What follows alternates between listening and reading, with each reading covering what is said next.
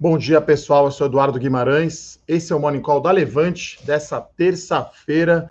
Todas as informações que você precisa saber para começar o dia muito bem informado no mercado financeiro. Hoje teremos aqui um dia mais positivo na bolsa e Bovespa Futuro em alta de 1% a 105 mil pontos, né, pessoal? Então, continua aí alta, o market continua né? E a gente tem aí um bom humor, né, é, na Europa com o pacote de ajuda dos governos, né, para as economias em dificuldades. Então acho que esse aí é o principal, é a principal notícia é, no exterior, né? Essa, esse pacote europeu, inclusive bolsas da Europa estão é, em alta, né? Então é, vou pegar aqui quanto está subindo aqui o índice alemão e o índice da Bolsa de Londres, né? Os principais índices aí europeus, na minha opinião, né? Então, Bolsa de Bolsa da Alemanha, 1,44% de alta, a Bolsa de Londres, 0,28% de alta. O S&P 500, Bolsa dos Estados Unidos, em alta de 0,62%. E aí aqui, né, acho que a grande notícia do, do mercado local, no macro, é a apresentação aí da reforma tributária é, no Congresso. Né? Então, Paulo Guedes vai lá se encontrar com o presidente da Câmara, Rodrigo Maia, presidente do Senado, Davi Alcolumbre.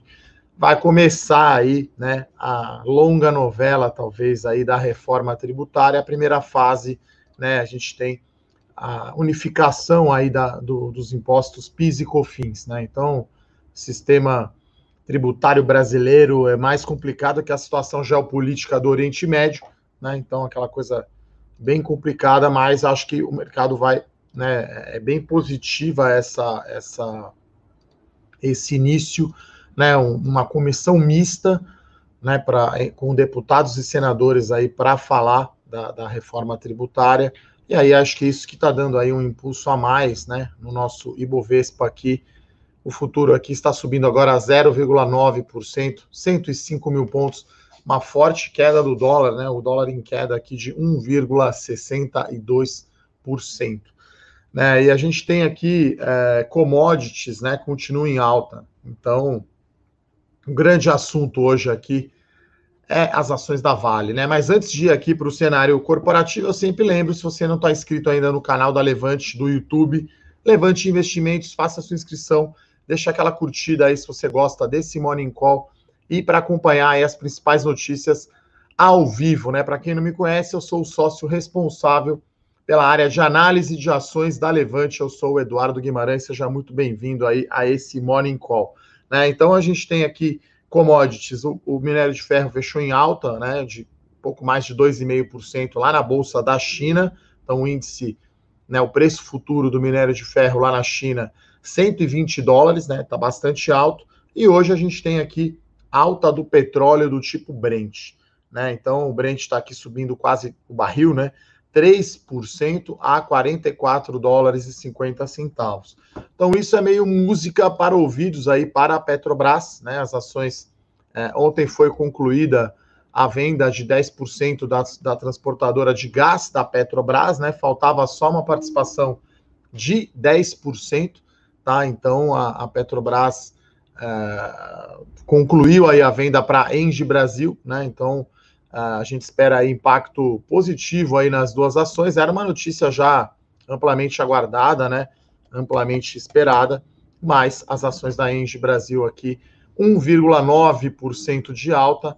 Petrobras no leilão está indicando alta de 1,7%, ajudado também, claro, pela alta do preço do petróleo.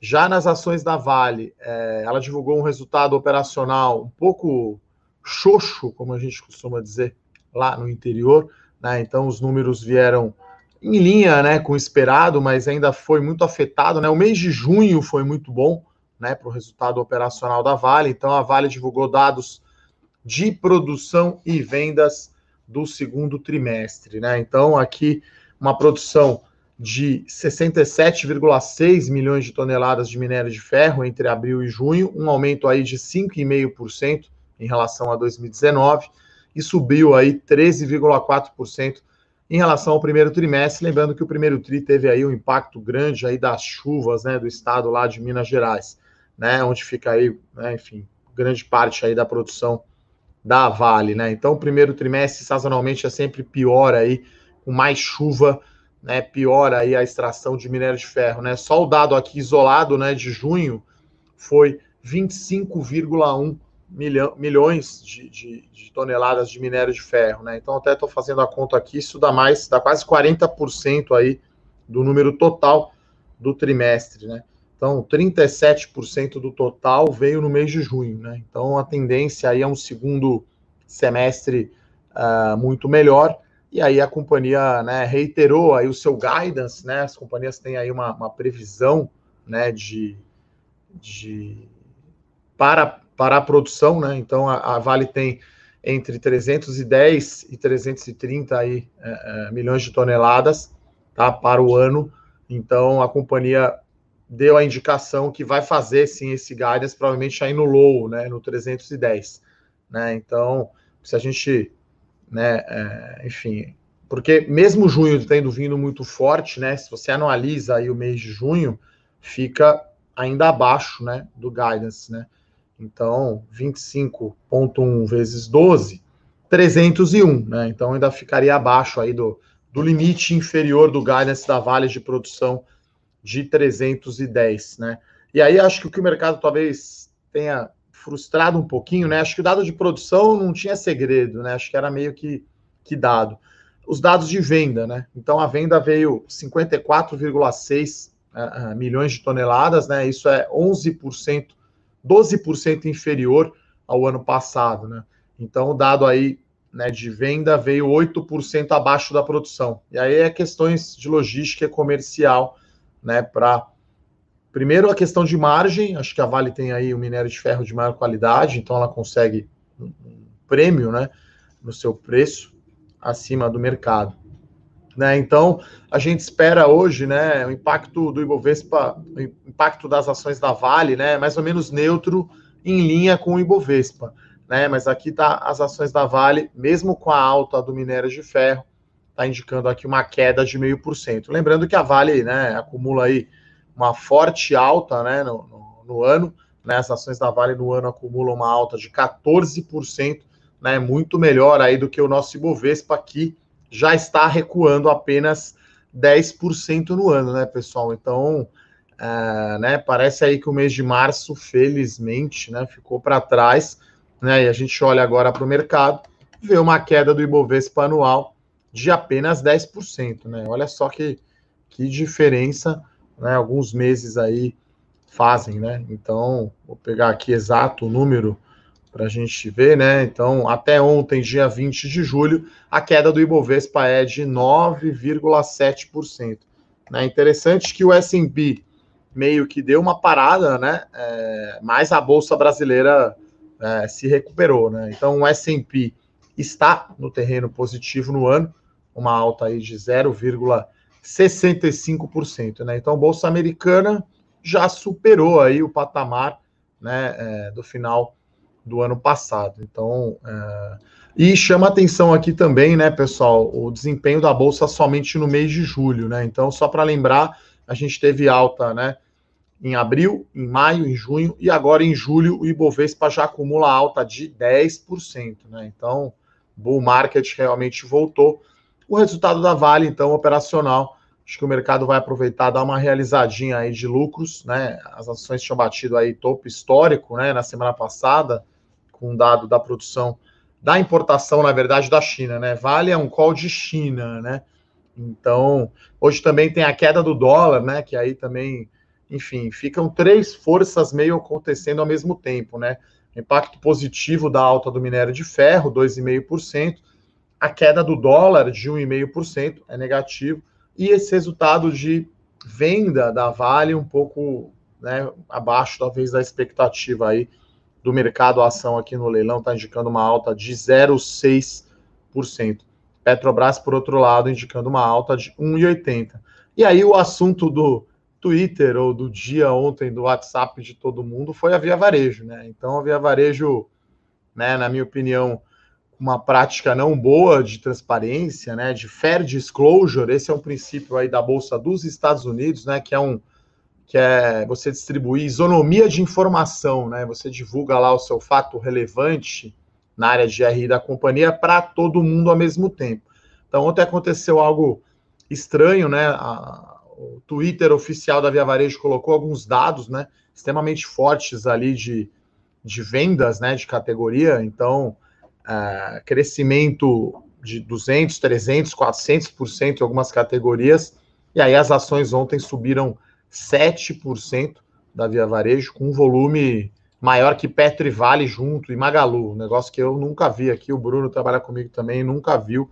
2,8 bilhões de reais foi o volume médio negociado ontem pelas ações da Via Varejo. Né? E aí a companhia soltou um fato relevante, dizendo que foi divulgado por engano essa informação pela sua área de comunicação no Twitter, me chamou a atenção é que levou três horas, né, para a área de aí descobrir que tinha sido publicado isso e ir lá e apagar, né? E justamente num dia com vencimento de opções, né, de, de ações da bolsa, cinco minutos antes do vencimento, né? Foi a hora que foi apagado o tweet. Então, eu acho que aqui mais uma vez a gente reforça aqui a postura bem responsável da Levante, né? Então, eu tenho Twitter, tenho Insta, tenho YouTube mas a gente é bem responsável, não é fanfarrão, não fica aqui na torcida, né, por, por papéis, né, e a gente segue o fair disclosure, né, então é, coloca as informações para todo mundo. É claro que alguns conteúdos pagos nossos assinantes recebem, mas depois todo mundo recebe. Então, o relatório de IPO, por exemplo, vai primeiro na plataforma para os nossos assinantes, logo em seguida vai para todos os nossos seguidores. Né? Então, há uma, uma, uma divulgação de acordo com esse princípio de fair disclosure. Né? Então, não tem o senhor fontes, de acordo com fontes, são só fatos relevantes, são só fatos públicos. Aqui a gente não trabalha com informação privilegiada, né? Então, enquanto não era oficial, né, esse número de vendas da Via Varejo, uh, era uma informação privilegiada, né? Então, de quem acessou o Twitter ali ou até, não diria informação privilegiada, mas talvez, né, enfim, não teve, essa informação não chegou né, da mesma forma para todo mundo.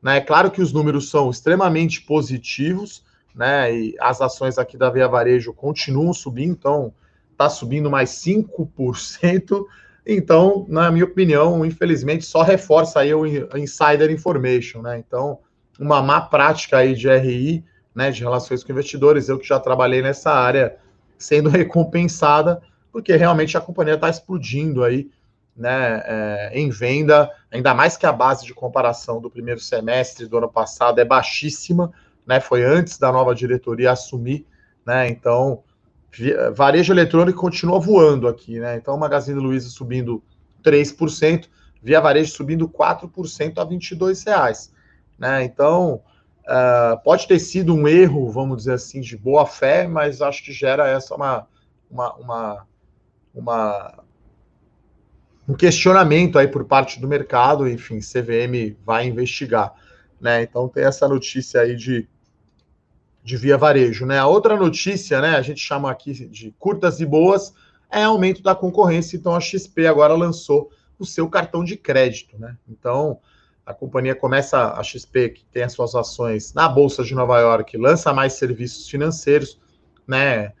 Está reforçando essa área de banco, inclusive em alguns IPOs ela é, como a gente chama, book runner, né? Ela é o coordenador da oferta, né? Da IU, por exemplo, e enfim, de outras, outras empresas aí que estão fazendo IPO. Então a XP está ali chegando pau a pau ali com os bancos grandes, dizendo que não vai cobrar anuidade, né, e que, que as taxas serão mais baixas, né, do que os bancos. Então é uma notícia boa para você, investidor pessoa física, né, porque tem ainda em banco grande quase que aquela pegadinha, né, você tem o cartão de crédito lá, Platinum, Black, enfim, aqueles nomes, você ganha milhas, aí a anuidade é um valor absurdo, aí o seu gerente de conta consegue um desconto para você pelas suas aplicações, pela sua movimentação. Mas todo ano, eu tenho conta aqui no Banco do Brasil, todo ano eu tenho que ligar para o meu gerente e falar, então, ó, foi cobrado lá a tarifa full. Aí você vai lá, reclama, e aí você consegue a isenção ou um grande desconto, né? Então acho que tem esse problema na indústria e eu acho positivo aí vir a XP e outras plataformas aí é, para ter novos produtos financeiros, né? Quer dizer, você não precisa ficar dependente aí do cartão do bancão, né?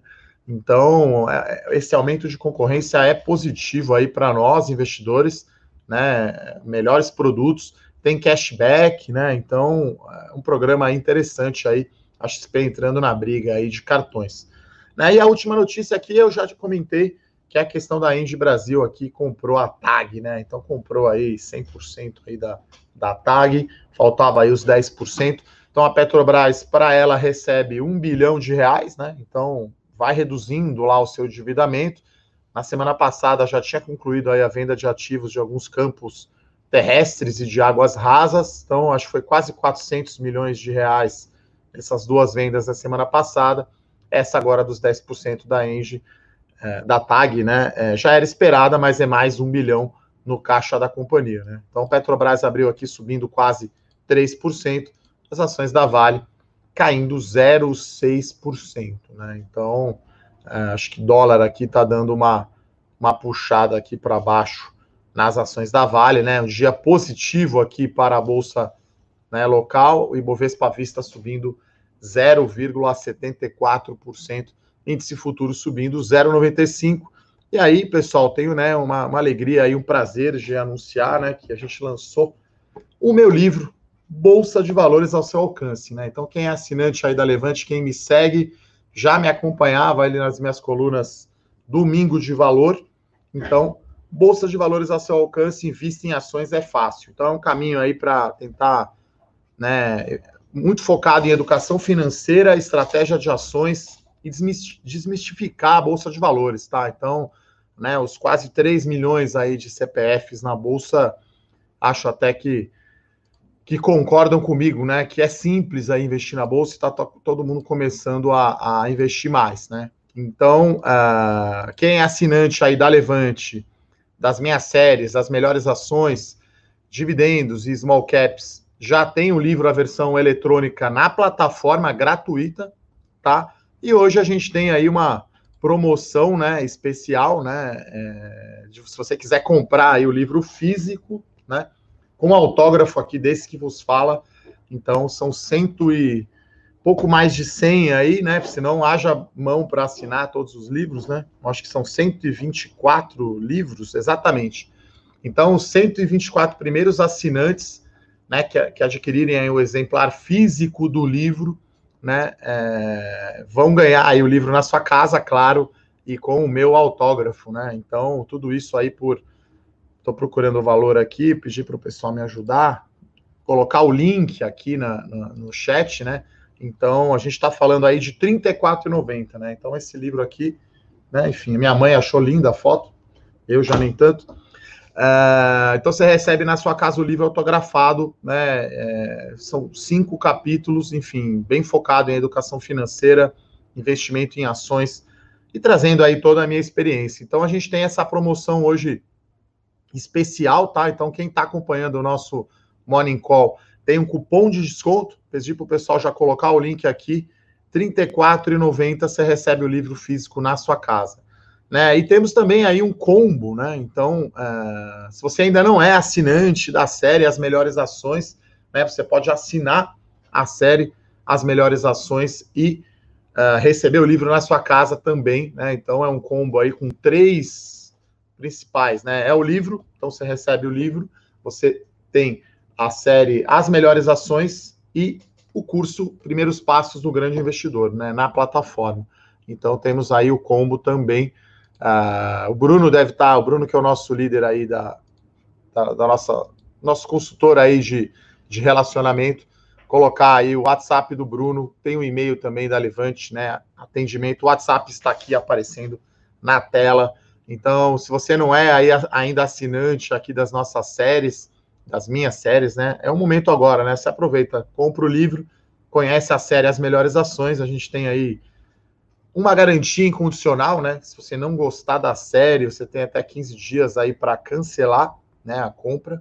E o livro, acho que você vai gostar, modéstia à parte, né? Enfim, as colunas aqui que eu escrevo na Levante estão falando de por que a cerveja não era gelada na Copa do Mundo, por que, que a Ambev não é mais a número um. Uh, tem histórias também, né, da minha experiência aí de mercado, muita parte teórica, né, de teorias e conceitos aplicados na prática. Então, gostaria também de agradecer aqui o pessoal que contribuiu, né, o Luiz Alves da Versa, que escreveu o prefácio, o Luiz Paulo Aranha, que é gestor e sócio da Multi Capital, o Rafa também, o nosso estrategista-chefe, que colocou também umas palavras aqui na, na parte de trás do livro, e a Fabiana Panachão, que é jornalista e âncora lá da Band News. Um beijo para a Fabi, obrigado aí pela frase aqui no livro, pessoal. Então dá aquele orgulho, né? no livro a gente lançou hoje, então tem aqui, vou ter que começar a autografar aqui já os livros aqui na parte da tarde. Uh, bom, chega de falar do livro agora, vamos lá para as perguntas, então. Uh, o Robson aqui pergunta se eu acho que a XP pode ter o seu Reinaldo ameaçado com a migração dos escritórios. Olha, né, a XP era líder no movimento anti-bancos, né, movimento de desbancarização.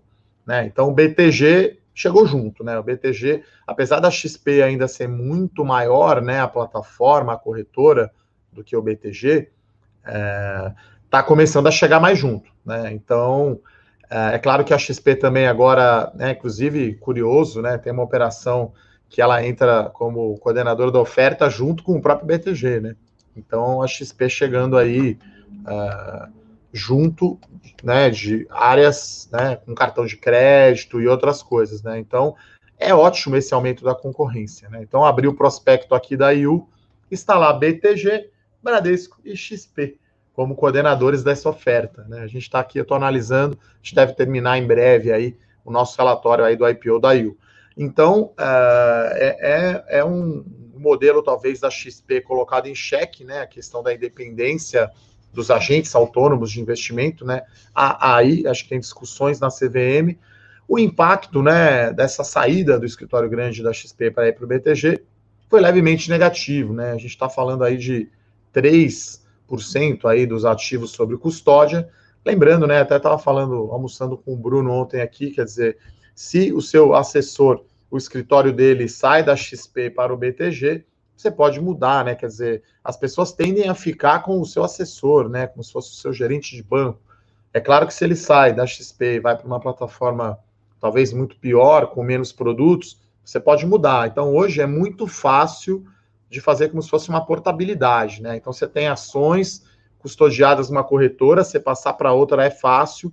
Dentro da mesma plataforma da XP mesmo, você trocar de assessor é muito fácil, né? Então, claro que esse aumento de concorrência levemente negativo aí para a XP, mas o tamanho dela, né?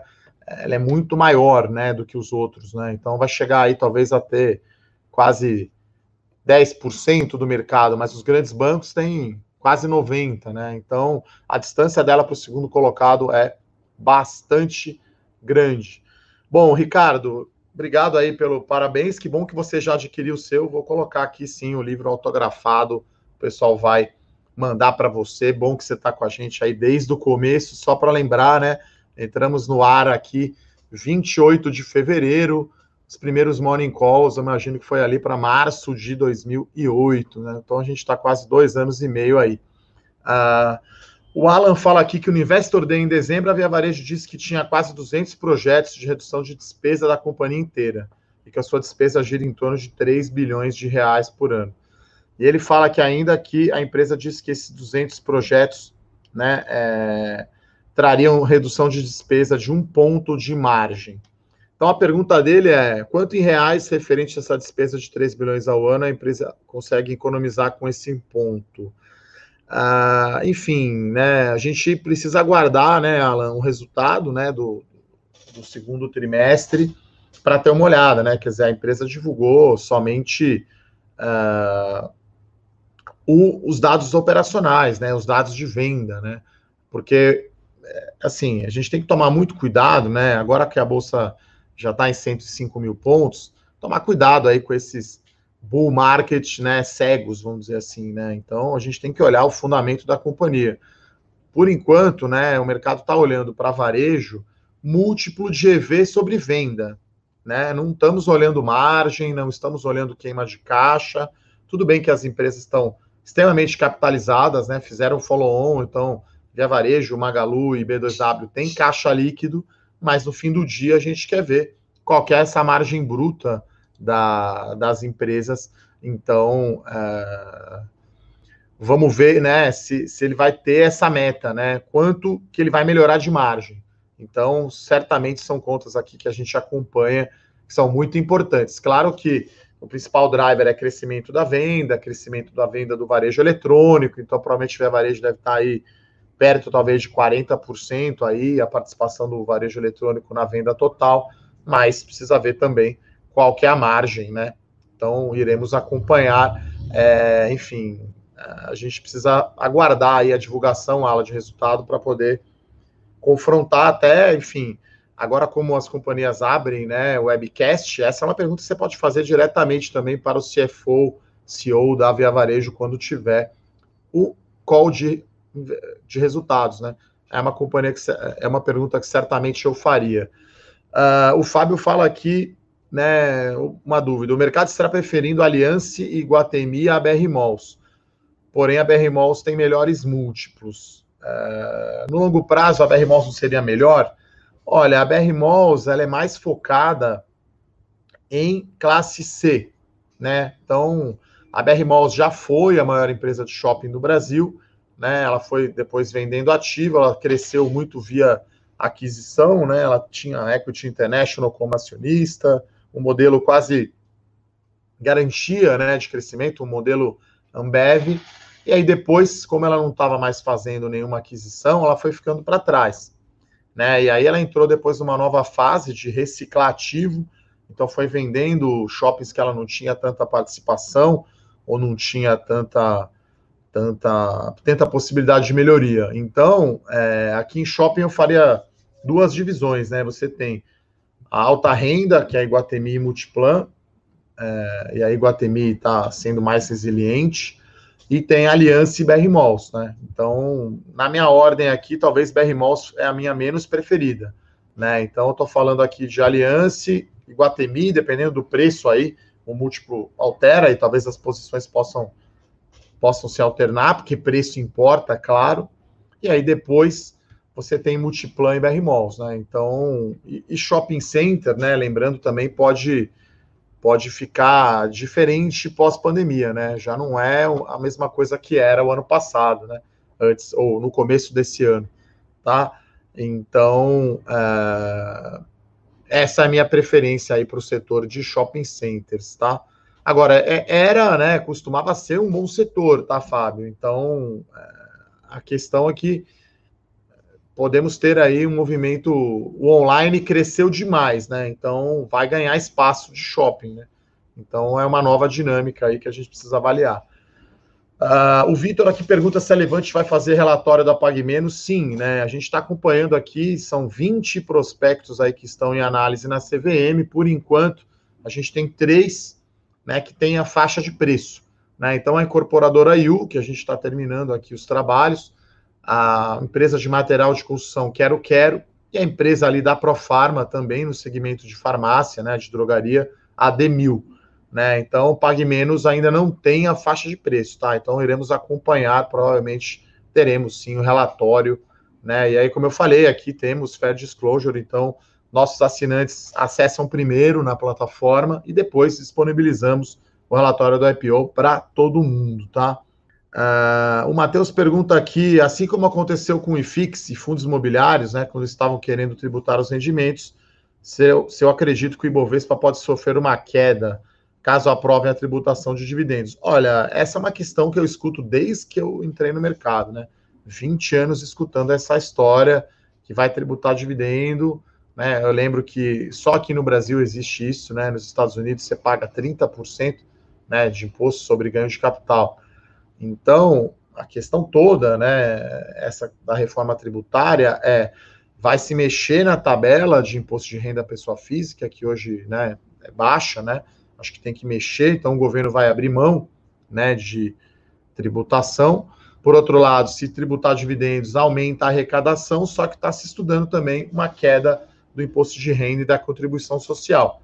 Então, acho que tem que olhar esses dois lados aí da equação, né? Então, a tributação de dividendos não afeta somente empresas, mas também fundos imobiliários e quem é autônomo, né, e recebe dividendos por ser sócio em empresas, né, que talvez seja aí uma fonte até de desigualdade de distribuição de renda no Brasil. Então, é uma questão bem complexa, tá? Então, claro que se aprova a tributação de dividendos, é negativo, né? No curto prazo, você vai ter, principalmente as empresas que pagam dividendos, você vai ter menos retorno. Agora, isso pode ser minimizado se a alíquota de imposto diminui, né? Então, uma empresa lá dá lucro de 100, paga dividendo de 10, se você coloca imposto de renda, vai pagar, sei lá, 8, só que você vai lá e mexe na carga tributária dela, talvez o lucro fique o mesmo, né? Então, é uma questão de qual que vai ser, e aí o governo, enfim, também se ele reduz muito também a alíquota, cai muito a arrecadação, né? Lembrando que a gente tem um déficit gigante, né, no, primário, o governo está no cheque especial, né, imprimindo dinheiro, gastando mais do que ganha há bastante tempo. Uh... Bom, Rodrigo, ele pergunta sobre os resultados aí divulgados pela Via Varejo e possível investigação da CVM. Qual que é o impacto no papel? Como os dados né, operacionais são muito positivos, né, eu acho que até muito acima do que o mercado esperava, a ação está subindo. Né? Então a gente escreveu aqui no nosso E Eu Com Isso, que é o nosso Morning Call, que como a ação tinha subido 7 ontem, te achava que ia ter uma realização que ia cair hoje. Quer dizer, é, é, é negativo, né? Uma investigação CVM, uma má comunicação com o mercado. Mas, enfim, esse novo momento, né, de senhor fontes e pessoas dando insiders, né, informações meio que privilegiadas, né, então parece aí um novo momento e a CVM parece que não está fazendo aí o seu papel de ficar é, fiscalizando todo mundo, tá? Uh, um abraço aqui para quem comprou meu livro, então obrigado aí pela, por, ter, por ter comprado, né, o Claudemir também já é assinante aqui Melhores Ações, então você pode acessar na plataforma. O pessoal manda o Edney aqui, o Marcelo, o Kleber, enfim, o pessoal mandando aqui os parabéns pelo livro, obrigado. Uh, o Amauri aqui pergunta, né, ele comenta que a Minerva criou uma área de inovação que inclui e-commerce e venture capital, né? Então, uh, ele brinca aqui, né, o trocadilho que eu faria talvez, o e-commerce está virando carne de vaca, tudo. Então, é, plataforma, tudo que você criar e coloca o Minerva Labs, enfim, né? O mercado está ficando, como diria Howard Marks, né? Que eu acho que é mais conservador, né? Agora já não é uma pechincha algumas ações, né? A gente vê alguns múltiplos aí um pouco esticados, né? E ações que subiram bastante. Chega uma hora que você precisa pôr, né? O, lucro no bolso, né, pessoal? Então, Uh, é uma notícia positiva essa da Minerva, quer dizer, mas eu acho que é uma iniciativa pequena que não vai trazer tanto ganho, né? Igual quando o Amarfrig estava divulgando que estava fornecendo hambúrguer vegano, né, para, para o Burger King. Então, assim, da receita dela, a venda de hambúrguer Burger King é pequena, né? Quer dizer, a ação subir no dia porque está bombando, tem fila no Burger King, não faz sentido, né? Não, não, não justifica, né, na minha opinião. Então, aqui a gente sempre tenta olhar o fundamento, né? Como impacta o lucro, como impacta o EBITDA ou a receita, né? Como mexe no múltiplo, né? Porque, como eu digo, sempre uh, o valor de uma empresa, né, na bolsa depende do crescimento dos seus lucros, né? Então, pega uma empresa hoje que é cara, aí, sei lá, 40 vezes preço-lucro, ou até mais cara ainda que isso, VEG, 50 vezes, se essa empresa crescer todo ano o seu lucro por 10 anos, esse múltiplo lá na frente será mais barato. Né? Então, o difícil, claro, é enxergar lá na frente. Bom, o Vanderlei pergunta aqui, é, ele pergunta se vale a pena comprar ações do varejo eletrônico, né? Magalu, por exemplo. É, assim, essas ações estão voando no ano, né? Então, é, eu sempre, para você que está iniciando aí, Vanderlei, também já comprou aí o, o livro, obrigado, aliás, né? comprou aqui, ó, bolsa de valores a seu alcance, tudo uma questão de horizonte de tempo. A gente costuma aqui dizer que na Levante, né, na hora de comprar ações, você tem que ter um horizonte de tempo mais longo, né? Então, é, é, as ações já subiram bastante. Então, o Magalu estava, acho que chegou a bater 45 reais, né, no pior momento da crise. Agora está acima de 80, né? Então, é, a gente tem que, você tem que fazer conta. Eu costumo dizer que o maior erro de um investidor é fazer a posição grande demais, né? Então, você tem que ir ajustando a sua posição, tá? Então, o Magalu já sobe 82% no ano, né? E se você pega desde o fundo do poço ali no dia 23 de março, já é alta de mais de 100%, né? Então, uma alta espetacular. Então, já não é uma pechincha. Aliás, é, sobe Magalu desde o fundo do poço 200%, né? Claro que é impossível é, acertar ali o, o, mínimo histórico. Agora que passou é muito fácil dizer, pô, devia ter comprado mais, né? Tava barato e tal. Então, é, a gente pensa muito aqui em diversificação, equilíbrio da, das carteiras, e claro, né, a gente faz muita estratégia top-down, uh, olhando, olhando uh, setores, né? Então, o setor de varejo eletrônico está muito bem posicionado, né? Então, se a gente esperava que, que, que, o varejo eletrônico ia dobrar de tamanho em dois, três anos, agora pode triplicar em um ano, quer dizer, vai ficar muito grande, né? O tamanho então, é, acho que realmente a gente está falando aí de uma transformação, desculpe, uma transformação digital, tá? Então, é, varejo eletrônico que eu gosto agora, né? Com 200% de alta, né, Vanderlei?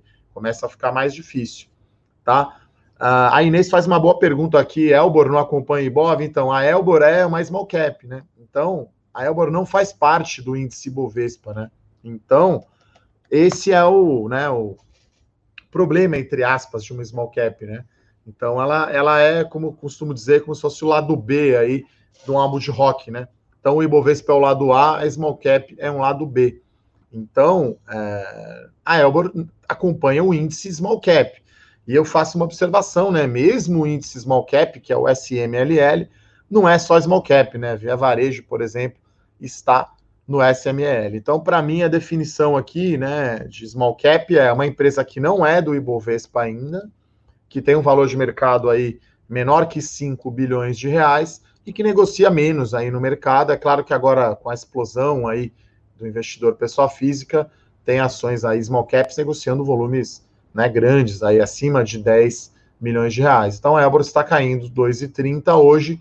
O Ibovespa aqui também hoje está né, meio dispar, vamos chamar assim, né? Você tem o Ibovespa subindo 0,4%, tem Petrobras caindo 2,30% e Vale caindo em meio, né?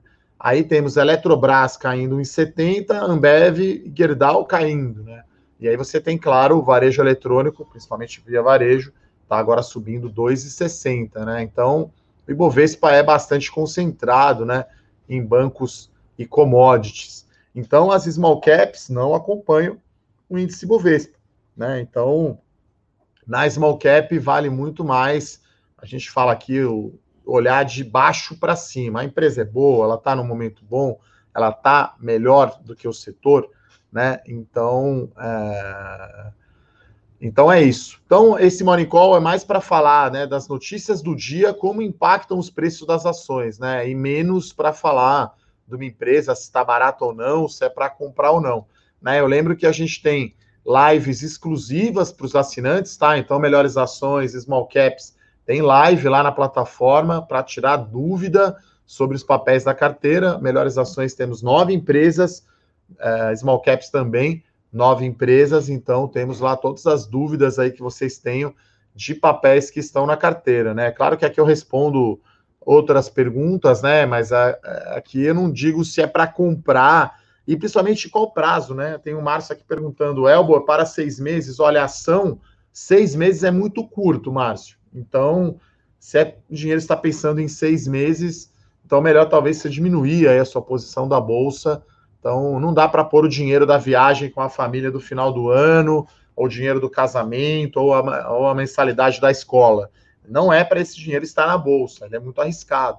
Então, você precisa de mais prazo. Seis meses eu acho muito curto. Então é isso, pessoal. Gostaria aqui de agradecer, então, a participação de todos, os elogios e, claro, fazer o meu merchan, quase um Milton Neves, né? Então, tá aqui Bolsa de Valores ao seu alcance. Um orgulho aí de ter o livro aí, meu primeiro livro aí no mercado sobre educação financeira, sobre mercado, ações, histórias e muitos exemplos, né? Então, não é nada monótono, não é nada técnico demais, então é bem prático, bem legal. É isso então, pessoal. Um forte abraço, bom dia a todos. Até mais. Até mais. Tchau, tchau. Para saber mais sobre a Levante, siga o nosso perfil no Instagram, levante.investimentos. Se inscreva no nosso canal do YouTube, Levante Investimentos. E para acompanhar as notícias do dia a dia e mais sobre a Levante, acesse nosso site levante.com.br.